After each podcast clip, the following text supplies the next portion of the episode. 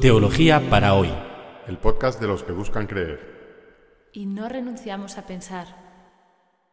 Una producción de la plataforma Acoger y Compartir.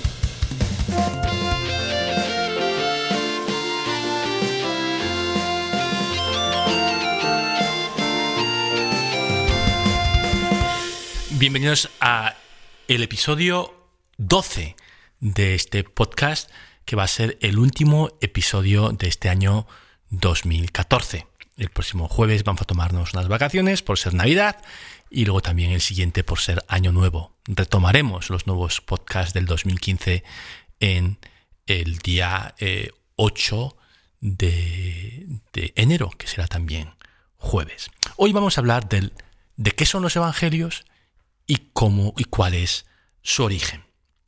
Dos preguntas, por lo tanto. ¿Qué son los evangelios? ¿Cuál es su origen? Empezamos por la primera pregunta. ¿Qué son los evangelios?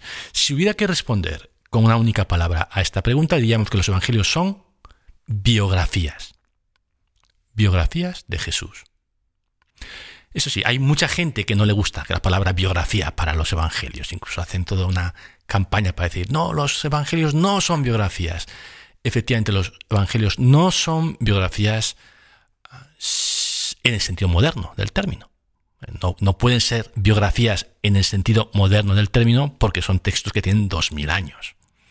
O sea, si hoy escribiésemos una biografía de Jesús, no escribiríamos algo así pues como los evangelios, porque nuestra cultura es distinta de aquella cultura. Por ejemplo, en los evangelios pues Jesús hace milagros y no se cuestiona que Jesús hiciera milagros, ¿no? Si hoy escribiéramos Navidad de Jesús, por lo menos nos preguntaríamos, bueno, ¿y qué había detrás de esos milagros? ¿Mm? Yo no digo que Jesús eh, no, no, hiciera milagros, eh, yo creo que hizo algunos milagros, pero si hoy contáramos esa historia sobre los milagros de Jesús, eh, sí que pondríamos por lo menos un, un interrogante crítico, ¿no? O haríamos una reflexión sobre qué sucedió realmente cuando hay un relato de un milagro.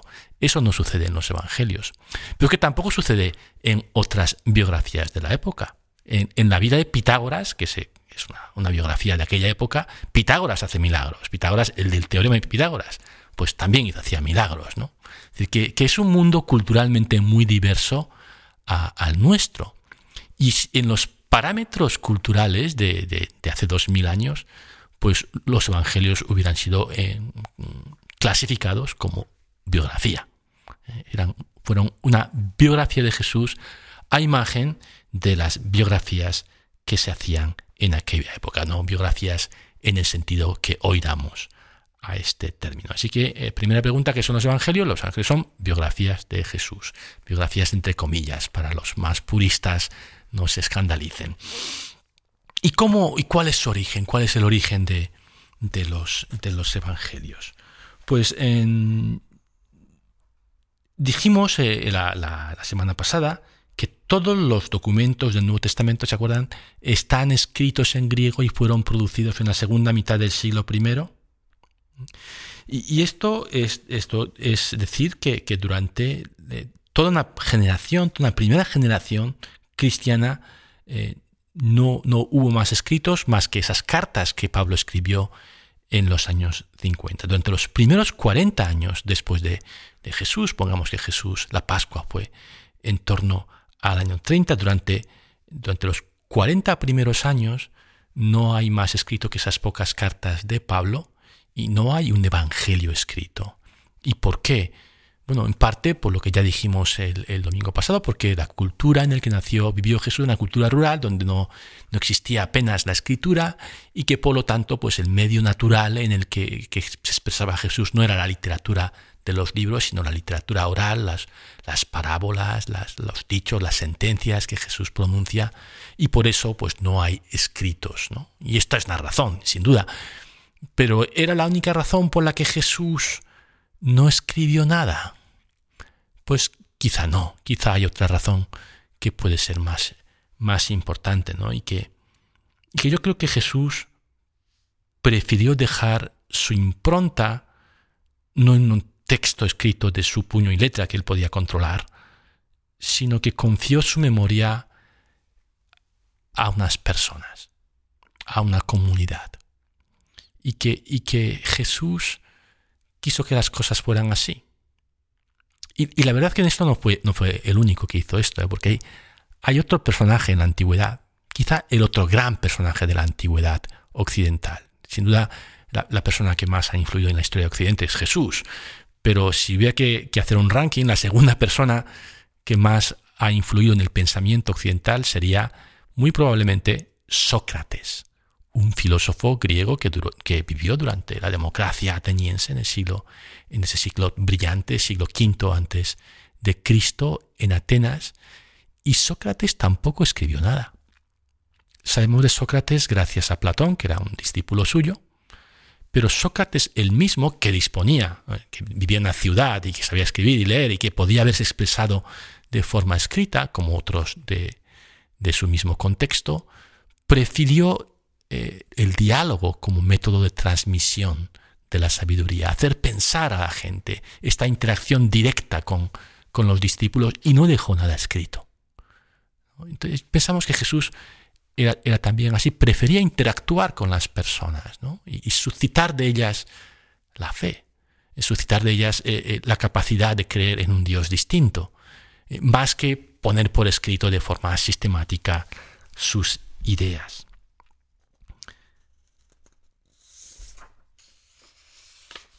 De Jesús podemos decir que dejó una honda huella en un grupo de discípulos que transmitieron su recuerdo y su enseñanza durante los primeros 40 años sin ningún apoyo escrito que sepamos o que hayamos eh, conservado.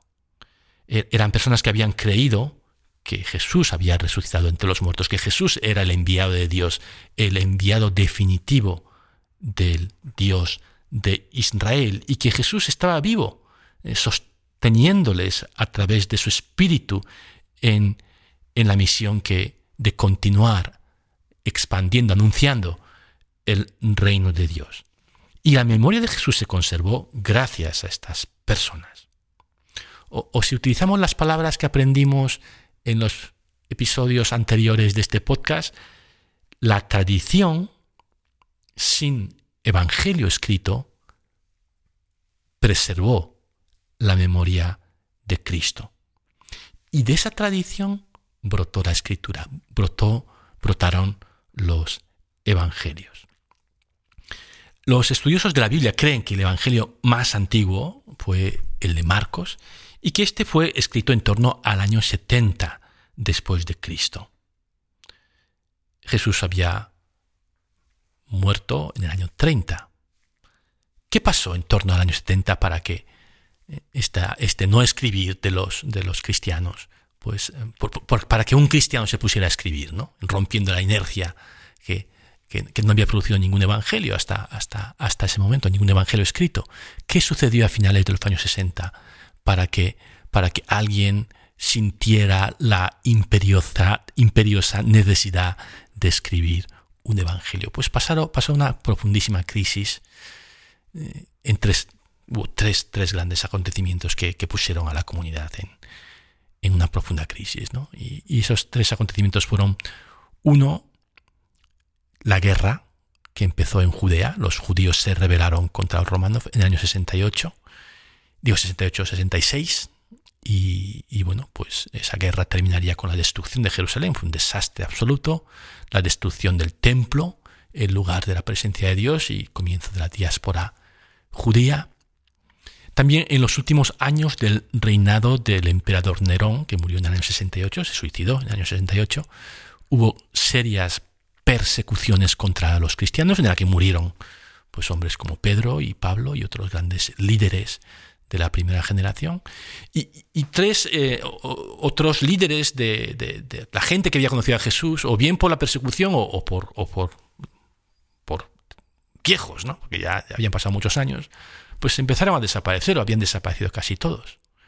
Y, en esa crisis, ¿no? donde se estaban quedando sin, sin esos testigos directos de, la vida de Jesús, pues alguien dice, bueno, esto hay que poner, ponerlo por escrito.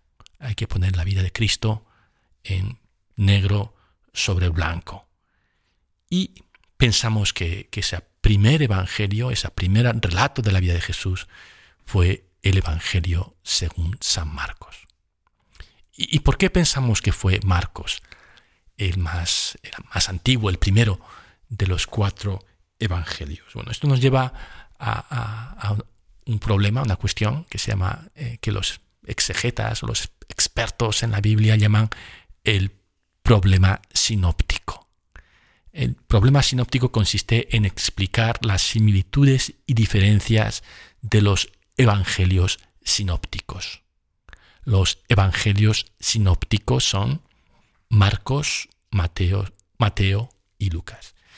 Estos tres evangelios, Marcos, Mateo y Lucas, se parecen tanto entre sí que, que se podría, que si los pusiéramos en tres columnas, eh, veríamos que hay bueno, pues muchas coincidencias, ¿no? tantas coincidencias que la única manera de explicar esas coincidencias es racionalmente. Uno puede decir, el Espíritu Santo inspiró lo mismo a, los tres. Bueno, pues sí, vale. Pero si uno quiere ser un poquito más racional y decir, bueno, ¿por qué, por qué esto lo hice yo con niños una vez, ¿no? con los monaguillos? A ver, ¿por qué se parecen tres estos, estos tres textos? Pues porque se copiaron. Se copiaron. No sabemos quién se copió de quién, no, los niños no dijeron, pues porque el Espíritu Santo inspiró lo mismo a los tres. No, se copiaron unos de otros. ¿Y, quién se copió de quién? Ese es el problema sinóptico. El problema sinóptico es resolver la pregunta o responder a la pregunta quién se copió de quién. ¿Se copió Mateo de Lucas y Lucas de Marcos? ¿O fue Marcos quien se copió de Lucas y Lucas de Mateo? ¿Cómo, cómo fue el circuito de copieteo entre esos tres, esos tres eh, evangelistas? Y la solución más, más aceptada por la mayor parte de los exegetas es la llamada solución de las dos fuentes. Y es que Mateo y Lucas copiaron de Marcos y de un documento hoy perdido que suele conocerse como el documento Q. El documento Q que sería, no, no, sé exactamente cómo era porque, no existe como, como tal, sino que es una hipótesis, un conjunto de dichos de Jesús. ¿Y por qué piensan eso? Porque pues todo lo que hay en Marcos está en Mateo y Lucas. Y, es más fácil pensar que Mateo y Lucas copiaron de Marcos que pensar que Marcos copiara de Mateo o de Lucas. Porque imagínense que Marcos está copiando a Mateo o a Lucas. Ambos tienen el Padre Nuestro, por ejemplo, y se lo salta. Esto no es muy lógico. Es mucho más lógico pensar que Mateo y Lucas están copiando a Marcos y dicen, uy, aquí falta el Padre Nuestro, que yo me lo sé porque lo he leído en otro documento el documento Q, y meten el Padre Nuestro en sus respectivos evangelios. ¿no? Que Mateo y Lucas serían como versiones expandidas, como, como ediciones mejoradas de, Marcos, utilizando eh, un cuarto documento, un texto hoy perdido, que se llama el documento de dichos Q. Así que tenemos primero Marcos, que escribe un primer rato de Jesús, que se convierte en un bestseller entre los cristianos. La gente realmente admira este relato como un relato que, que refleja quién, quién es ese Jesús en el que creen. Y, y quizá una década, quizá dos décadas más tarde, dos personas de forma independiente eh, escriben una versión ampliada de Marcos, integrando eh, dichos de Jesús que han encontrado en otro libro que hoy no se conserva el documento Q. Y finalmente, eh, a finales del siglo I, un cuarto evangelista que no les copia a estos tres, sino que tiene pues, su, propia imagen de Jesús y, su propia forma de narrar la historia de Jesús, eh, añade un cuarto evangelio, el Evangelio según San Juan. Aquí hay que decir que los títulos que hoy damos a los evangelios Mateo, Marcos, Lucas y Juan son del siglo II, no pertenecen al original del texto. Eh, los cuatro evangelios, técnicamente hablando, son anónimos, eh, no, tienen autor declarado. Eh, se les adjudicó cuatro autores un siglo, siglo II, pero el texto por sí mismo no dice quién es su autor. Y no sabemos a ciencia cierta eh, quiénes fueron los autores de estos cuatro textos. ¿no? Ciertamente parece que ninguno de los cuatro fueron escritos por testigos oculares directos de Jesús, sino que, eh, bueno, Juan, Juan podría haber algo por lo menos en una redacción primera de Juan podría haber algo de un, testimonio ocular, podría ser.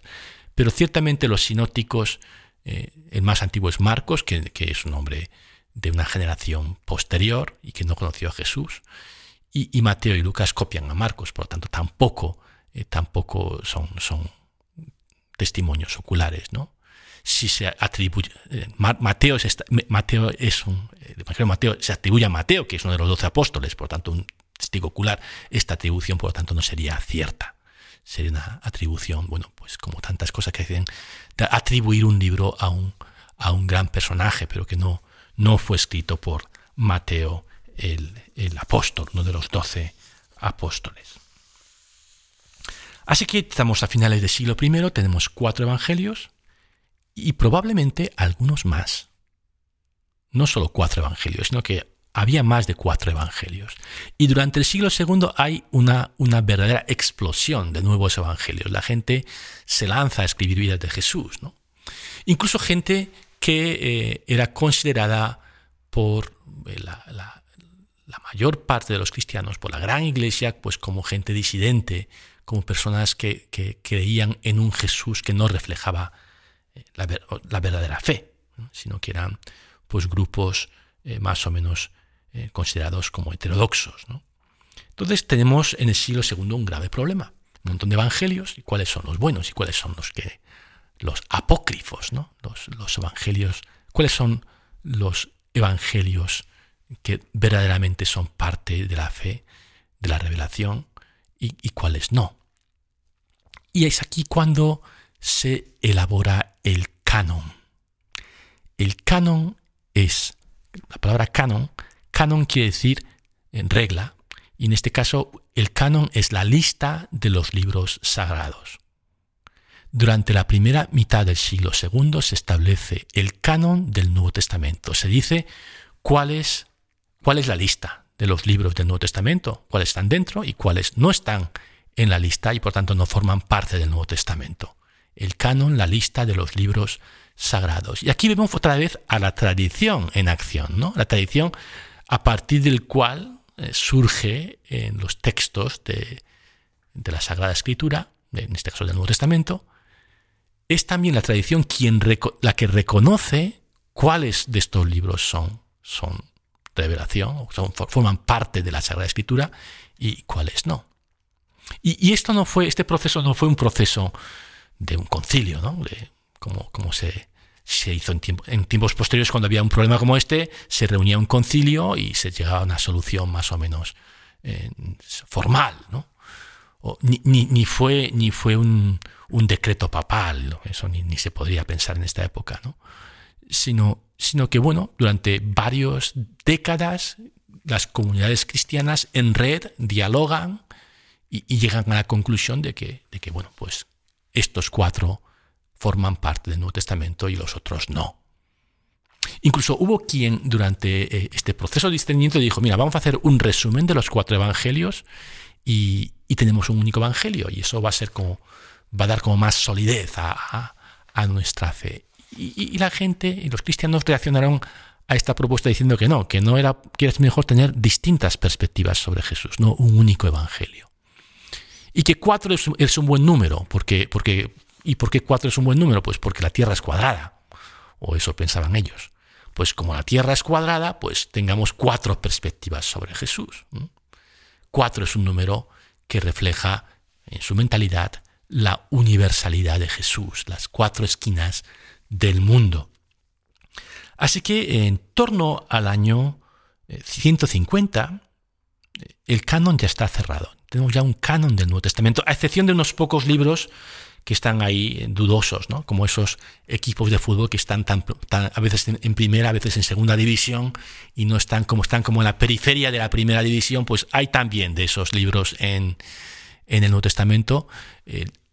la carta a los hebreos y el Apocalipsis, pues les costó entrar, pero al final fueron incorporados al, al canon del Nuevo Testamento. El libro del pastor de Hermas, que no le sonará, porque no está en el Nuevo Testamento, estuvo a punto de entrar. Y, bueno, pues ahí, estuvo, ¿eh? entre los dudosos, pero se quedó al final fuera. Así que bueno, pues eh, resumimos un poquito. lo que hemos dicho en este episodio. Jesús no escribió nada, confió su memoria a un grupo de hombres y mujeres y solo a través de un largo proceso, unos 40 años después, surgió el primer evangelio, que fue Marcos, y a partir de Marcos, Mateo y Lucas, y por último el evangelio de Juan.